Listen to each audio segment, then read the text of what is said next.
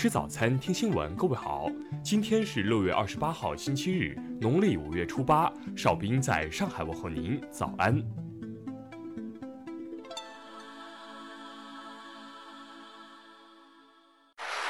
首先来关注头条消息。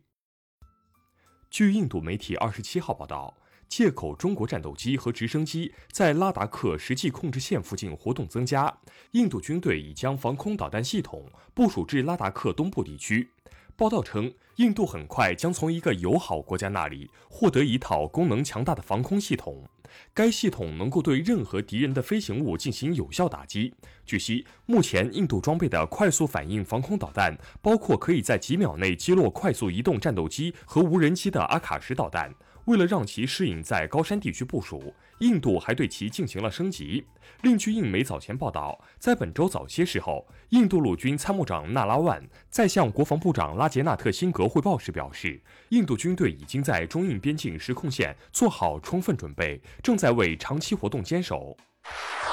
下面来关注国内方面的消息。权威人士消息称。证监会计划向商业银行发放券商牌照，或将从几大商业银行中选取至少两家试点设立券商。国际货币基金组织指出，中国经济正在第一季度的急剧收缩中恢复，二零二零年增长率预计为百分之一点零，在一定程度上将得益于政策刺激。数据显示。一季度，我国银行共办理非现金支付业务六百三十点七六亿笔，金额八百八十三点二四万亿元，同比分别下降百分之五点二三和百分之五点二。数据显示，目前中国三十五岁以上人口有老视问题人群占比百分之五十六点九，达三点九亿；中重度老视人群达一点四六亿，重度老视人群达八百万。国家医保局近日公布的报告显示。二零一九年参加全国基本医疗保险人数达十三万五千四百零七万人，参保率稳定在百分之九十五以上。考虑到疫情及禁聚令等因素，香港警方昨天发出通知书，反对香港反对派计划分别于六月二十八号及七月一号举办的集会和游行。中疾控研究员王丽萍昨天表示，全球目前没有发现因蚊蝇等媒介生物致人感染新冠病毒的报道，蚊蝇不具备传播新冠病毒的生物学基础。端午三天假期，全国共接待国内游客四千八百八十点九万人次，同比恢复百分之五十点九，实现旅游收入一百二十二点八亿元，同比恢复百分之三十一点二。下面来关注国际方面的消息。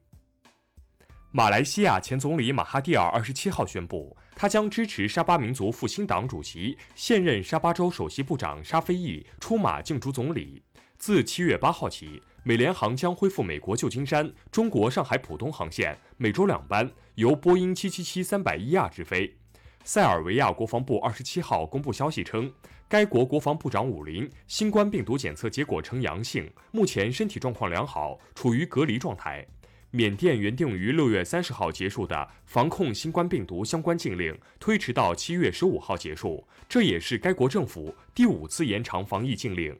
巴勒斯坦一名高级官员透露，以色列已向巴勒斯坦总统阿巴斯传达信息，其以方将大幅减少对约旦河西岸部分地区的吞并范围。在反种族歧视示威浪潮如火如荼之际，法国化妆品公司欧莱雅表示将删去晚间护肤产品上美白、白皙、提亮等字眼。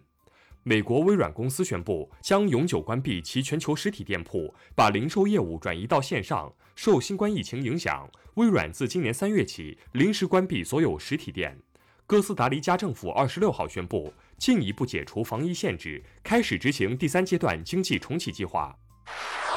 下面来关注社会民生方面的消息。截至二十六号二十四时，北京市已排查美容美发经营主体一万零七百六十五家，完成核酸采样两万六千两百八十六人，已出检测结果一万两千三百五十人，全部为阴性。二十四号凌晨，海南一渔船在昌江昌化港正北方向约十海里处沉没，船上五名渔民落水。目前，搜救人员已成功救起两名渔民，还有三人失联，搜救工作仍在继续进行。二十五号，湖南平江一四岁男童被发现死于车内。据平江县公安局通报，男童系由其父母托管给邻居饶某妻子，饶某在帮忙照看时将其遗忘在车内数小时。目前，其已被刑事拘留。针对道路停车费欠缴、拒缴等问题，上海将统一道路停车收费管理模式，对欠费的停车人实现跨区追缴，停车欠费逃费记录到个人征信系统。近日，安徽六安一肉品经营户违规批售猪肉，执法人员将其猪肉依法暂扣时，遭到经营户暴力抗法。据当地官方通报，该案已移公安立案。最后来关注文化体育方面的消息。昨天，CBA 对广东东莞银行队球员赵睿开出罚单，因在酒店内违反联赛疫情防控管理规定，处以停赛三场、罚款一万元的处罚。二十七号，西班牙人宣布主帅阿维拉多下课，这也是俱乐部本赛季第三次宣布主帅下课。美国动画《辛普森一家人》制作人二十六号宣布，该动画今后将不再让白人演员给动画中的有色人种角色配音。徐悲鸿入室弟子，敦煌研究院美术研究所原研究馆员万庚玉二十四号因病逝世，享年九十九岁。以上就是今天新闻早餐的全部内容。如果您觉得节目不错，请点击再看按钮。咱们明天不见不散。